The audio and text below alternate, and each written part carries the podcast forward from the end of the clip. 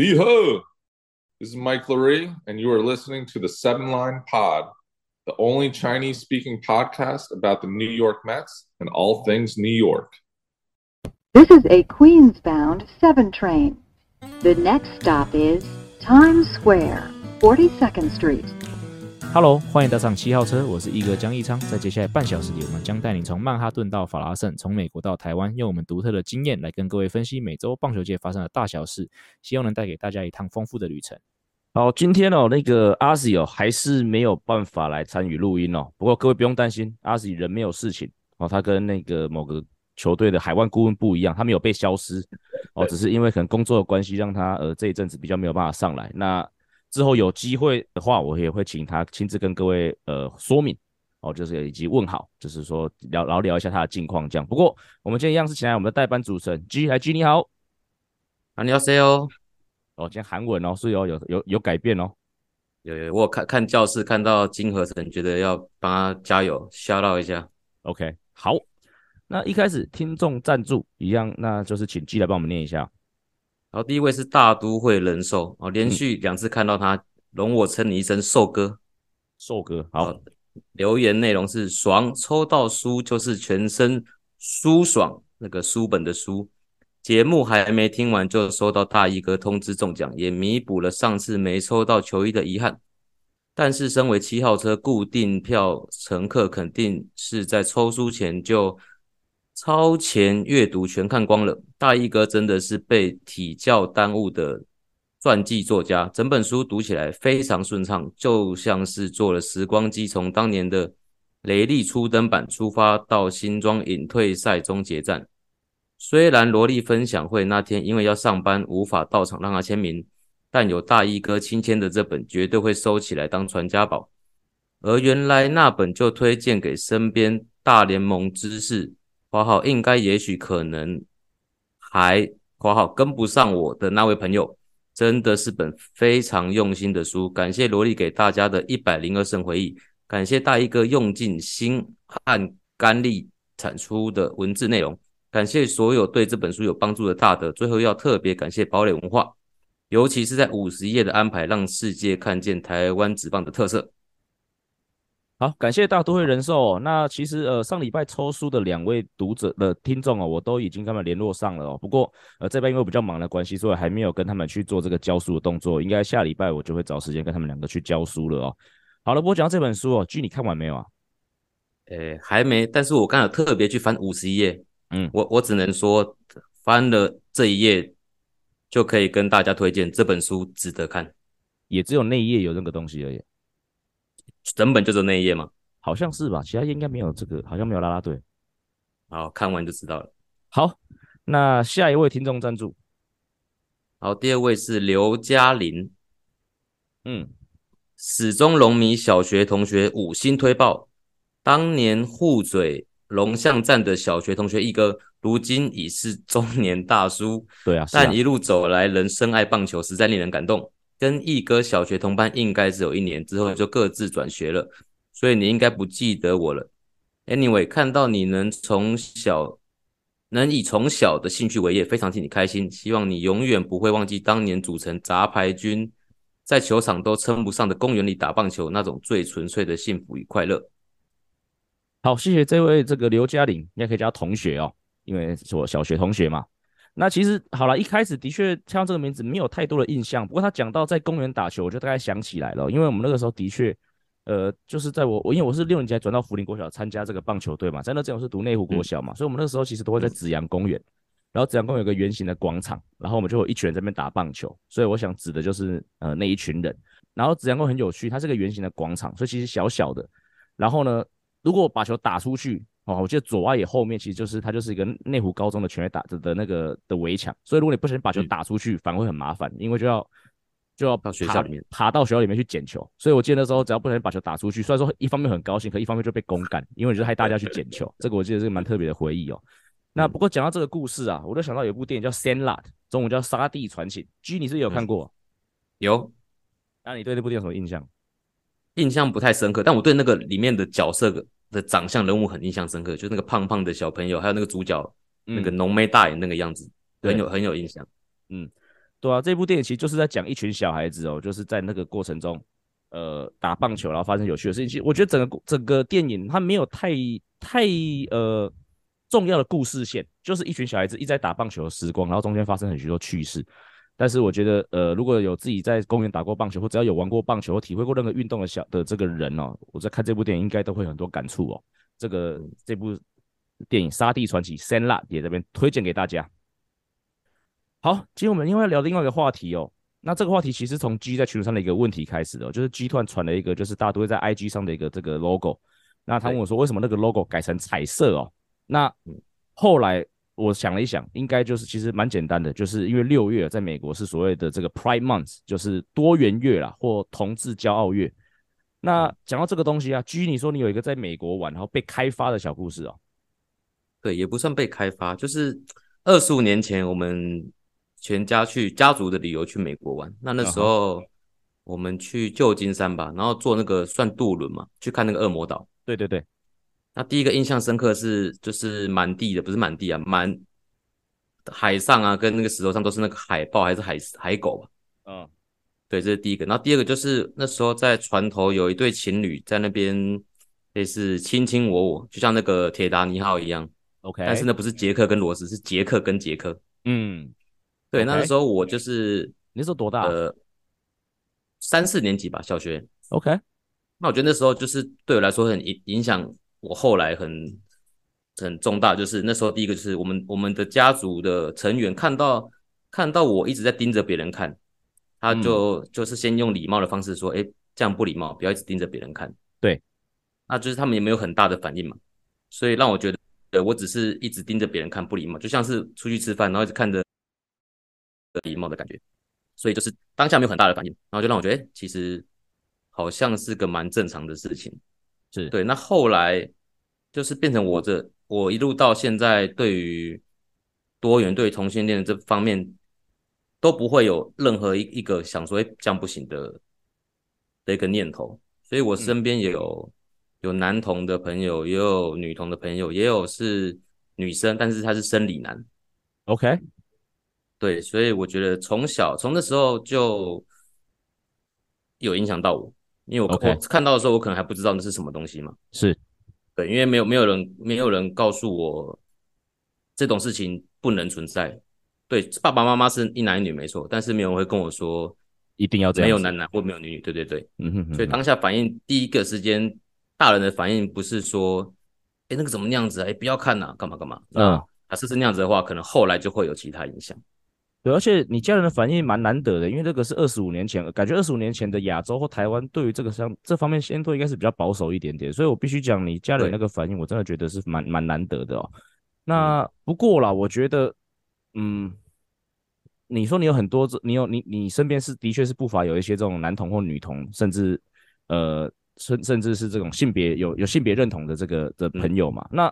我自己这方面朋友是比较少一点点，不过的确是在工作的过程中是有那么一些，有是有遇到一些可能，包括在球队里面的队职员，都会让都曾经让我们去，不只是我，或者是很周边的一些同事，都会去呃思考说，诶，这个人是不是其实他是有这方面的倾向？到到最后都终究只是一个猜测啦，因为这些人从来都不会，至少在我觉得可能跟台湾的棒球的氛的氛围也有关系，这些人。即使他们有展示出类似的倾向，可是他们好像嗯都不会很公开的去宣告这件事情。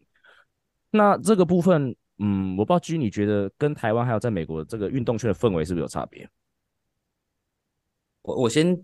讲一下我稍微查到的资料好了，就是今年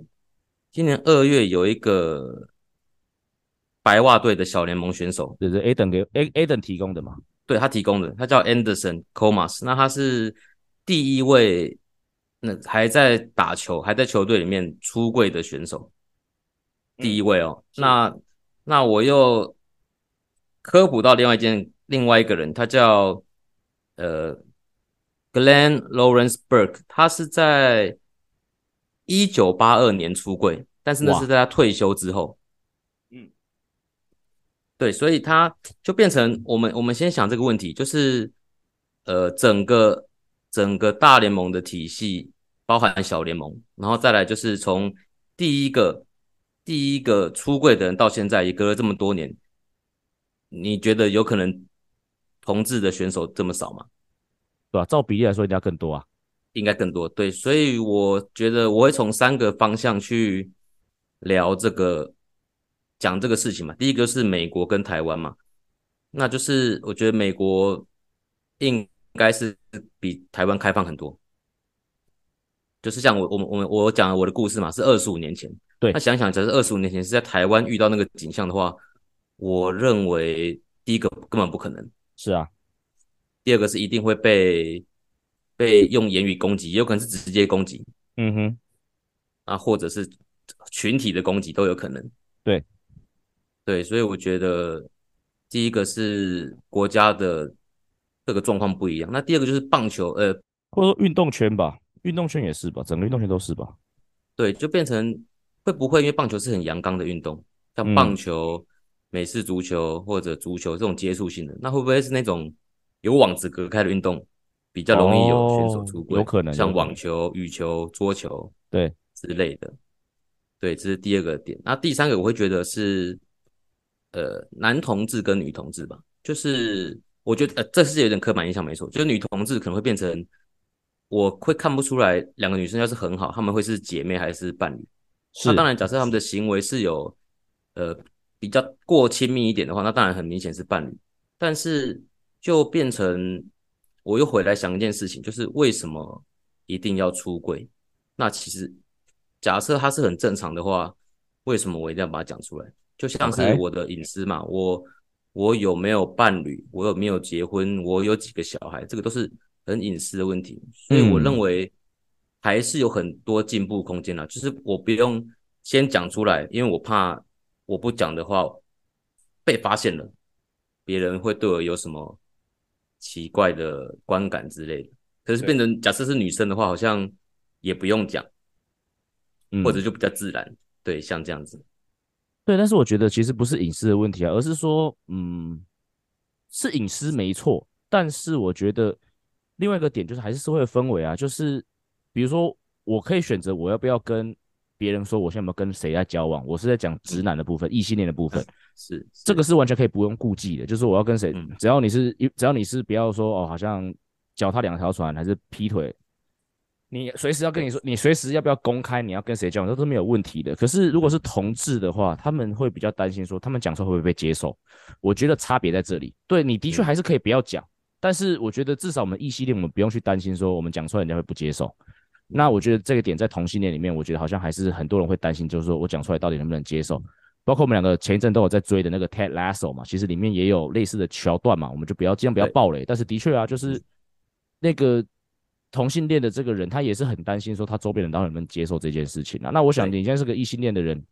你根本不用想啊，对你你也可以选择不讲，但是你选择不讲原因绝对不是因为你怕别人不能接受。对，我觉得差别在这里，也不需要讲出来，不要说，也不会自己想说我是异性恋这样子。对，对啊，我可以选择不讲，但是我。我讲了，我知道我我不会被人家就是可能有异样的眼光，对啊。但还是台湾还是很棒，就是通过同婚之外，又通过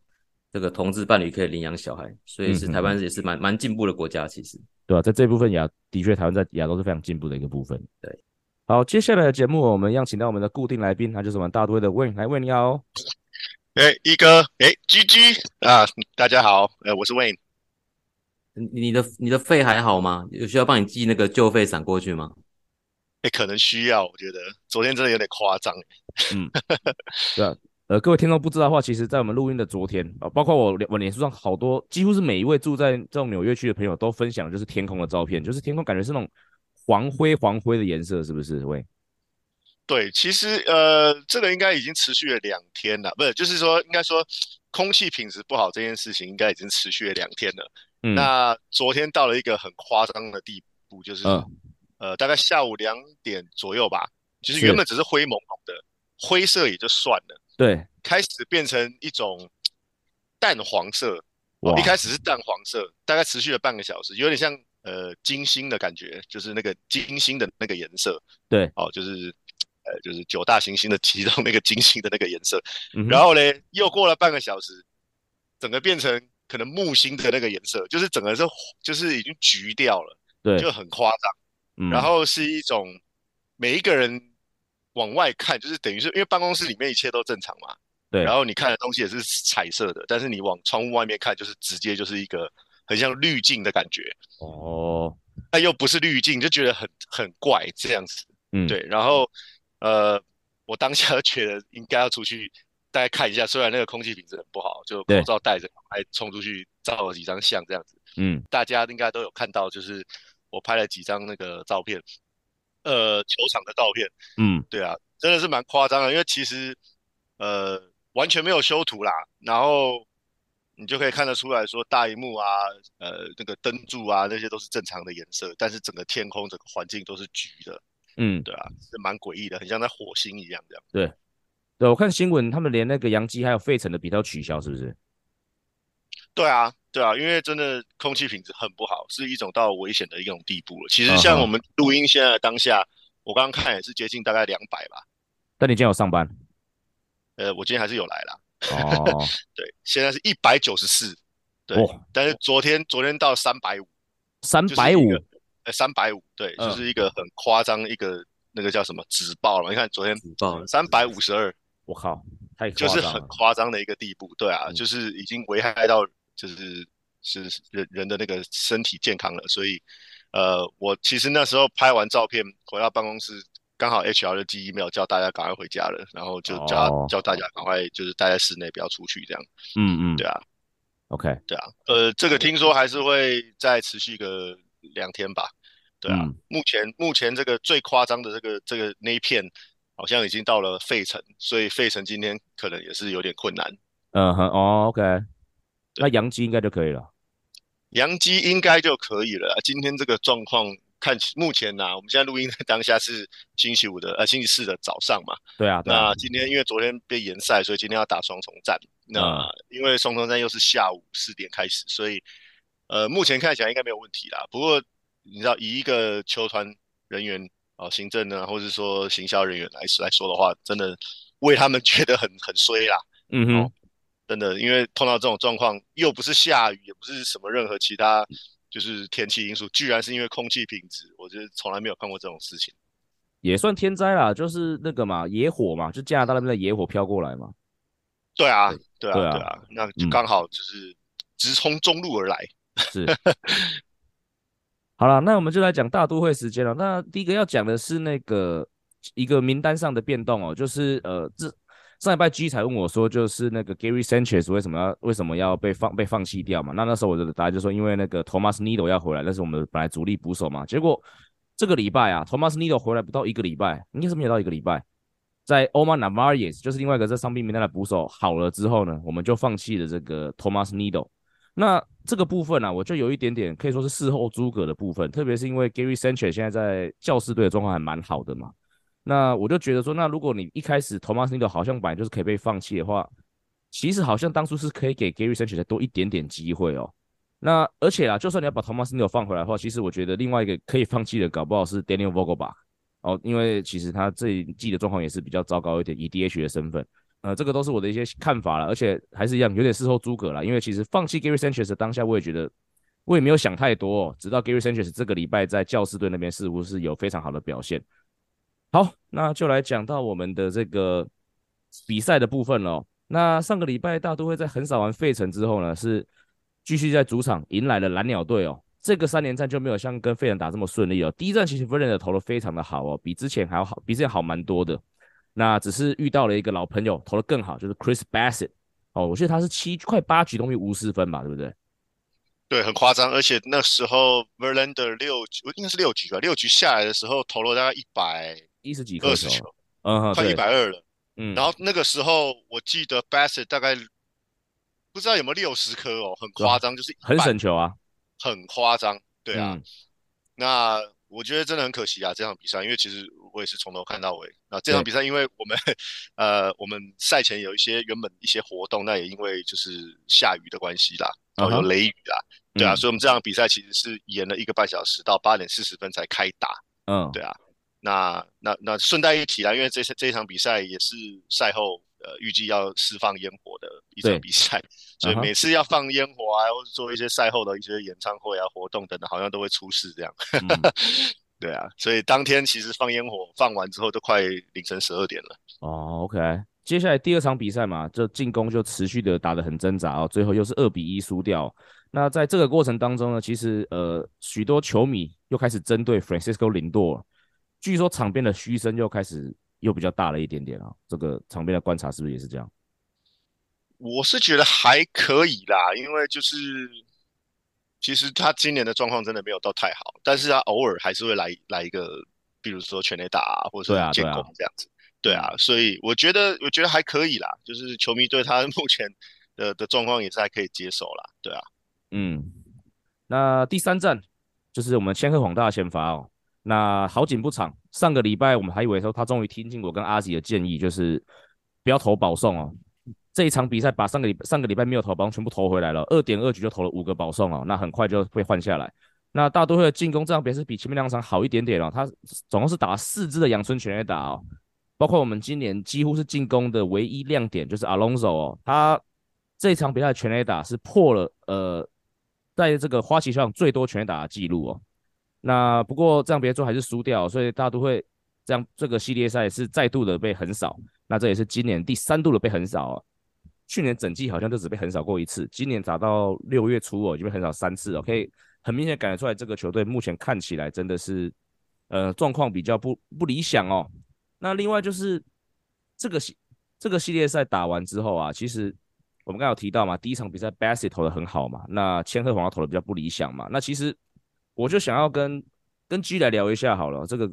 因为当初其实呃季末在这个。自由球员签约的时候，他大多很早就把这个目标锁定在千贺滉大身上。那我觉得有部分，也部分是因为这样的原因，最后就放弃了 Chris Bassett 哦。不过今年目前这两个人投起来，哦，我相信有一些球迷好像会开始慢慢怀念 Chris Bassitt 哦。所以我现在就把这两个选手的这个成绩稍微比较一下。哦，那 G 你来看一下，如果是你，你会选择哪一个选手？哦，那千贺滉大目前是呃，今年目前是投了五十七局，他的 WHIP 是一点四四，防御是三点七五。哦，那。黑九值是十一点三九，这个是他最强项的地方。不过相对的保送五呃每每九局保送是五点六九哦，这个也是他最大的弱点。那反观 Chris Bassitt 哦，他已经投了七十四局了。那这个东西我认为其实从去年开始这就是他的最大的特点，就是他非常的会吃局数，所谓的工作码啦。而且他的 WHIP 是一点零七，呃，自责分率是三点四一。那当然三振三振每九局的三振次数当然跟那个千鹤比起来是没有这么厉害嘛，是。七点九，那另外他的每九局保送是三点二，相对是比这个千贺的好蛮多的哦。不过这边很有趣哦，就是 WAR 值哦，如果是用这个 base Reference 的这个标准来看的话，嗯，千贺的 WAR 值是零是零点七，然后 Bass 是零点六。那这个我那时候是有问了一下这个这个 Jackie 哦，为什么会是这样子哦？Jackie 的答案，Jackie 哥的回答是因为当然 WAR 值考虑参考点有很多东西啦，包括如果 Baseball Reference 上面它其实考虑包括连。呃，所属球队的防守都会考虑进去。Jackie 看了所有这些纵观所有数据之后，他给出的结论是，因为大都会背后的防守可能没有蓝鸟队这么好，所以一个投手，如果你背后的防守比较没有那么好的状况之下，你的 WAR 就会高一点点，所以最后才有这个这个差距。好，那 G 我分析完了，你会比这两个投手，如果你要挑的话，你会挑哪一个？芊芊，我还是挑芊芊。为什么？因为他天名字听起来像正妹吗？对，因为比较比较可爱。嗯哼。第，我觉得第一个他比较年轻，对，他三十岁，Bassitt 三十四岁。再来是他，我我觉得这个就是跟那个 Bassitt 不一样，就是他才刚到大联盟嘛，所以其实其他的对手应该很难去弄清楚他到底是怎么样的投手。嗯哼，所以就是他还是一个很很很新鲜、很未知的一个投手嘛。嗯，那相对的 Bassitt 他是好几年了，那说是丢很多年。但是是也是靠经验，所以我觉得这个是有有好有坏。对，所以这边我觉得我占一半一半。但是年纪他是真的比较年轻。对啊，其实当初很主要的一个原因好像也是因为年纪啊。对，那再来其中一点就是，我觉得要给亚洲人一点这个亚洲 pride。OK，这个就有一点就是要听听亚洲人嘛，这个就有点偏。然后看数据的话，我还是觉得他如果有球威的话是没问题的。嗯。可以可以值得期待。那最后就是讲，就是现在是球队是比较低迷的状况嘛？对啊，所以不管是守备没有给他资源也好，或者呃讲说胜投败投，可能球队的进攻也没有给他足够的火力也好，但假设球队状况是好的话，也许一切就会变得更不一样，嗯，就会丢的更顺这样子。对，啊，呃，其实这边的论点我有几个部分蛮赞同的，因为就是特别是讲到他的这个他的压制力，或者说他的这个决胜球的部分哦，因为呃，他每球决三振的这个数字是比较高的，而且是蛮高的哦。那事实上，如果 Chris Bassett 其实去年年底哦，他是我觉得他投到后面有点被大多数球迷所所诟病的一点，就是他比较没有那种大比赛宰制力。那他其实在，呃去年呃后面在跟勇士队争分区冠军的时候，跟季后赛的那场先发，其实都投的非常不不不怎么样啦。所以我觉得可能呃，我那时候在季末后来让 Bass 离开的时候，我那时候也没有特别难过，主要也是因为季末的那几场比赛印象实在太大了。可能很多人都忽略说，其实他整季是很稳定的吃局数。但是如果讲回来啊，大多今年一开始的目标其实就是要拼冠军嘛。那拼冠军的话，你在大比赛你就需要一个宰制力的投手。那如果说要在一场比赛中展现出强大的宰制力的话，好像的确是呃千鹤皇大是有比较大的可能性会有展现出比较比较大的宰制力哦。哦，我觉得我还蛮同意 G 的观点的啦。对啊，嗯、因为现在说实在，他第一年也还还早啦。我说那个千鹤的部分这样，然后还有，其实当天因为当天我也在现场，那我觉得 Chris Bassett 那天对到大都会，基本上每次常碰到这种状况，就是老东对到对上老东家嘛，就是整个就是爆气加成这样的那个效果。还好啊，台湾 Walker 就没有啊。对，他是他是大都会之友啊，对不对？啊，对啊，对，反正我觉得他那天真的是投的很好了。对啊，嗯、所以其实我觉得球迷虽然说去年就就是结束呃之前对他的印象就是很可惜啦，没有到一个很好的印象，但是我觉得的的确就像就像一哥所讲的，就是他是其实去年会的拿到一百胜哦，其实他贡献是非常的大的啦。当然，对啊，然所以其实也、嗯、也为他就是感到开心啦。对，对，那千鹤的话。千鹤这一场比赛哦，我我是在场边看到他在那个热身的时候，其实我觉得他是非常享受这一场比赛的。嗯哼，哦，虽然他投的没有很好，但是我个人认为他可能是太兴奋，因为跟菊池对决吗？是的，是的。嗯、那可能当天所有日本媒体都到了，那他也非常的兴奋，哦、因为这个是、嗯、也是算是他来美国之后可能第一次碰到这种梦寐以求的对决吧？是对吧？对啊，那我觉得他一直在试图让自己就是不要那么大的压力，因为我可以感觉到他身身体其实是很兴奋的，就是整个身心都很兴奋。嗯、因为他在外野热车的时候，他还甚至就是因为我们当天又是另外一个就是少棒的呃主题日，所以其实呃他在热身的时候，现场也是上好大概三千个小孩吧，在在做那个 parade，在在做绕场的那个的活动这样子。嗯，他。一般投手在热身的时候，尤其你知道，像 Scherzer，他是完全不会去理那些小朋友的。对啊，对啊，这是个性的问题，然后还有他的那个 set up 的问题。那呃，千鹤他在练球的空档，居然还会一直跟小朋友就是打招呼哦，然后微笑等等，哦、就是还蛮多次的。太 nice 了。他他绝对不是不专心，但我觉得他是因为想要利用这种的方式，让他去舒缓他的情绪啦。哦、OK。有道理，我个人认为是这个样子啦。嗯嗯，对啊。那他其实，因为他还会微笑，我觉得他是非常是享受这个这个这个这场比赛。那呃，其实转播上面也可以看得出来，他被换下来之后，在休息室，他还是还是有微笑，好像就是有点懊恼，啊、就是他真的很想要投，然后很想要表现好，因为又是对自己家乡的人对决的那种感觉，他是很开心的，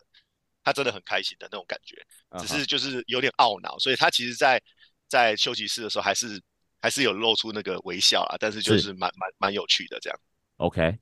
对啊，不过结论啊，就是其实不管是千鹤也好，Bassitt 也好，我觉得各有喜好啦。结论是，就是不要签 DeGrom。我要，我觉得这个真的是一个很复杂的感觉。我相信一哥也是啊。是啊。对，就是因为毕竟他。陪陪伴我们这么久的时间，是啊。那虽然我们有时候会有点开玩笑，有点戏谑的，就是觉得说啊，就是离开我们啊，不要我们啊，然后现在有可能有点活该啊那种感觉。但是其实我觉得，任碰到类类似这样的状况，其实任何人都不会不会开心的起来啦。没错，对啊，对啊。尤其我我知道，我记得昨天有一个纽约媒体也特别提到，就是说，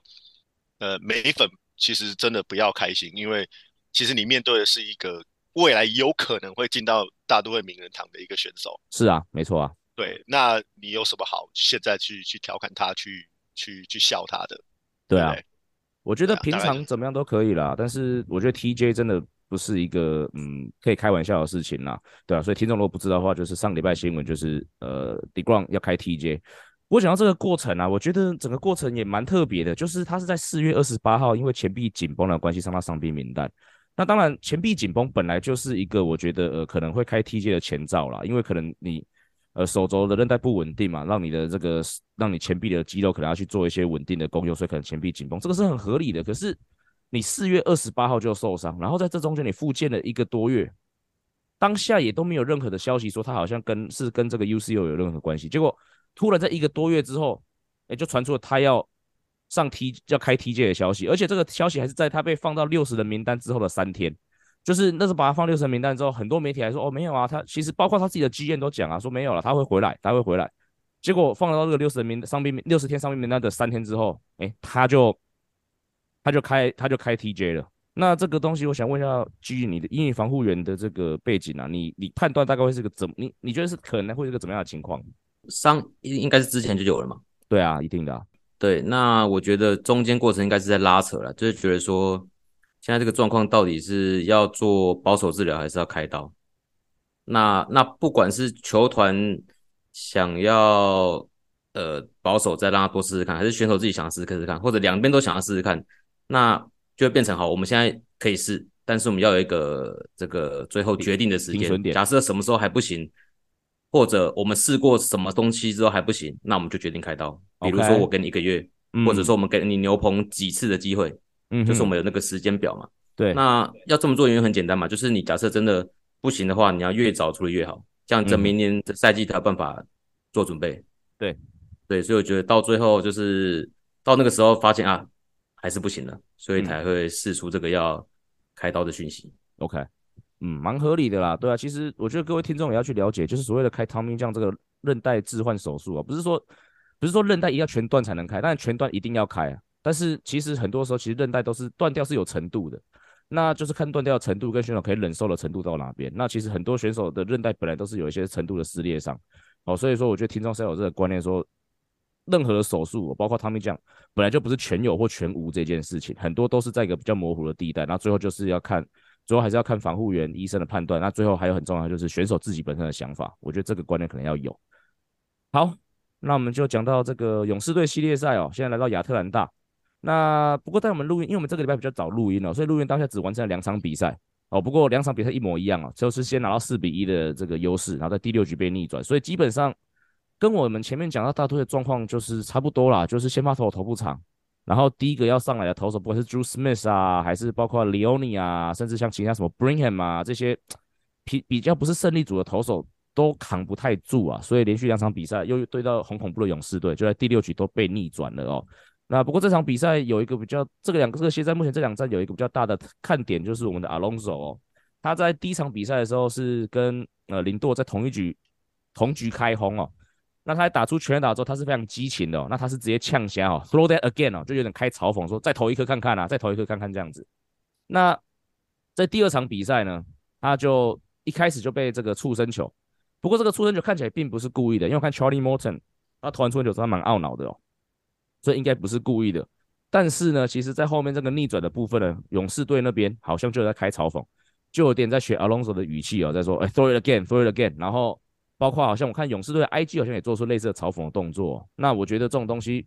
棒球很正常的激情的一部分嘛，就是有输赢就会有激情的部分。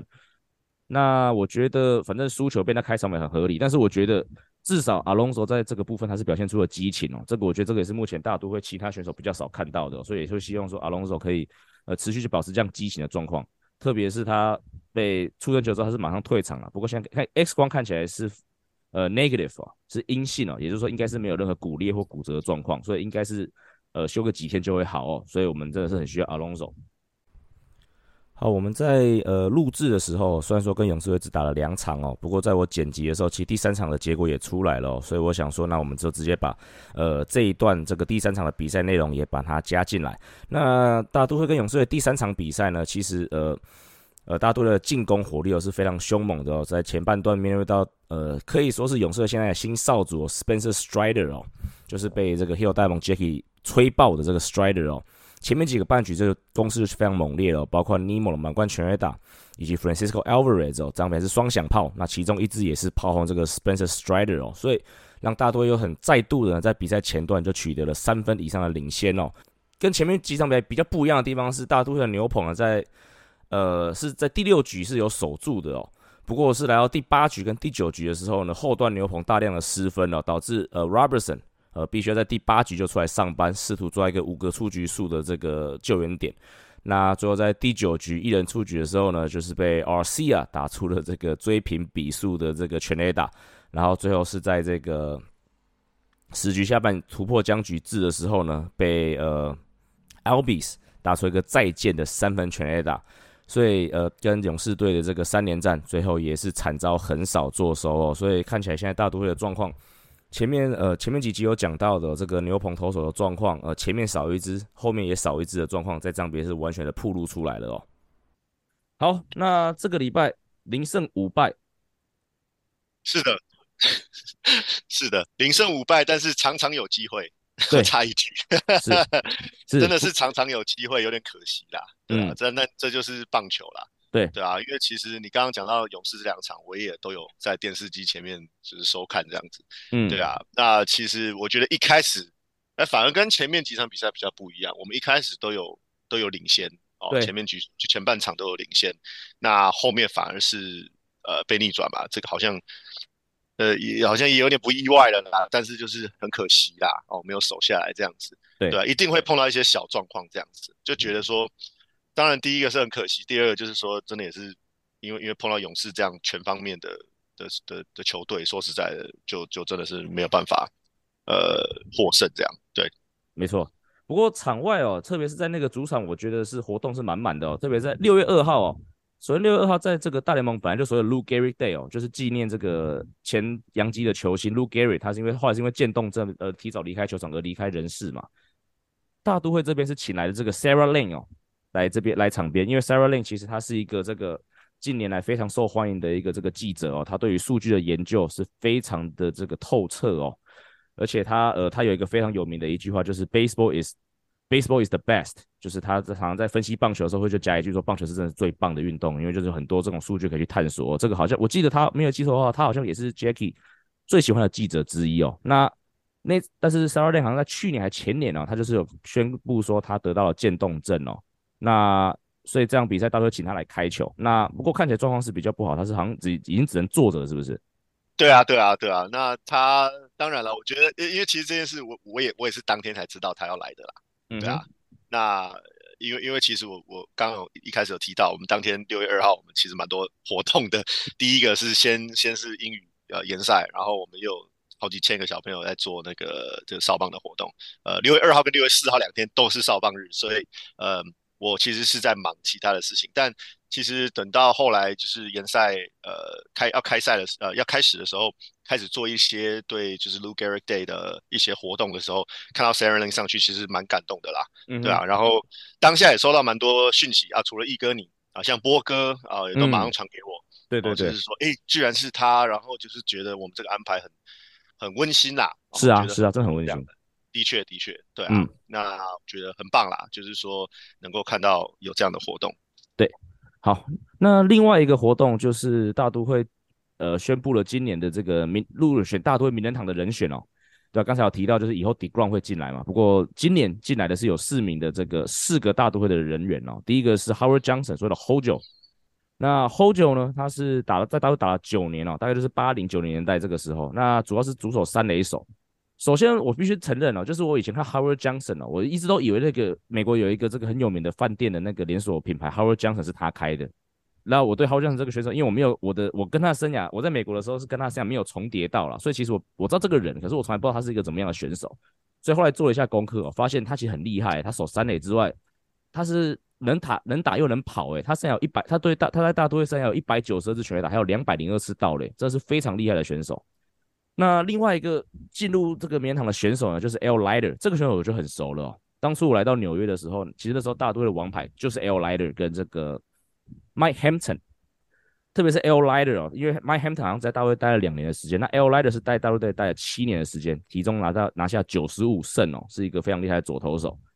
那另外就是大家都非常熟悉的电视转播员 Gary Cohen 哦，事实上我们每集结束之后都说 Out of here 嘛，这个其实就是学 Gary Cohen 在打全垒打的时候他的 home run call。那最后一个 Howie Rose，他其实是这个我相信台湾的观众可能比较不熟悉，但是他其实是收音机比赛的转播员。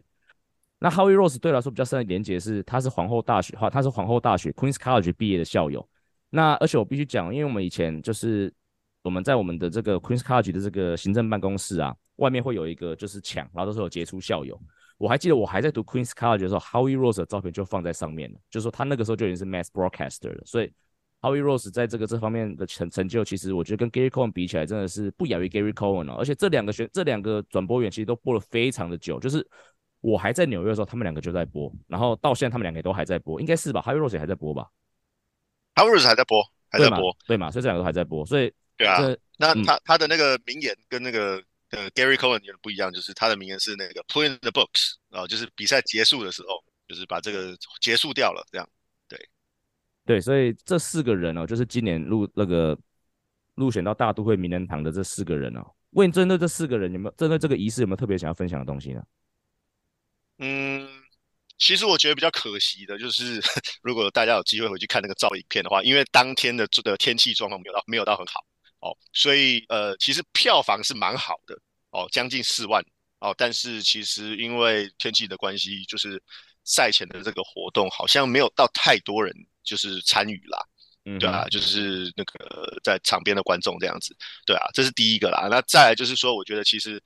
呃，如果你有去看那个转播的话，其实他们的活动那个有有有一些顺序啦，我觉得就是一个一个这样介绍啊出来啊，然后也甚至邀请过去就是大都会的一些呃。名人啊，球星啊，或者名人堂的选手啊，等等的，连连 David Wright 都回来了，对啊？Uh huh. 对哦，所以我觉得说，其实内容是蛮蛮温馨的啦。那尤其你说，甚至不是呃选手的 Gary Cohen 跟 Harvey Rose 他们讲的话，讲的一些心得，我觉得都呃蛮值得我们这些就是运动从从业人员可以去参考的。对，uh. 我觉得真的很棒。是，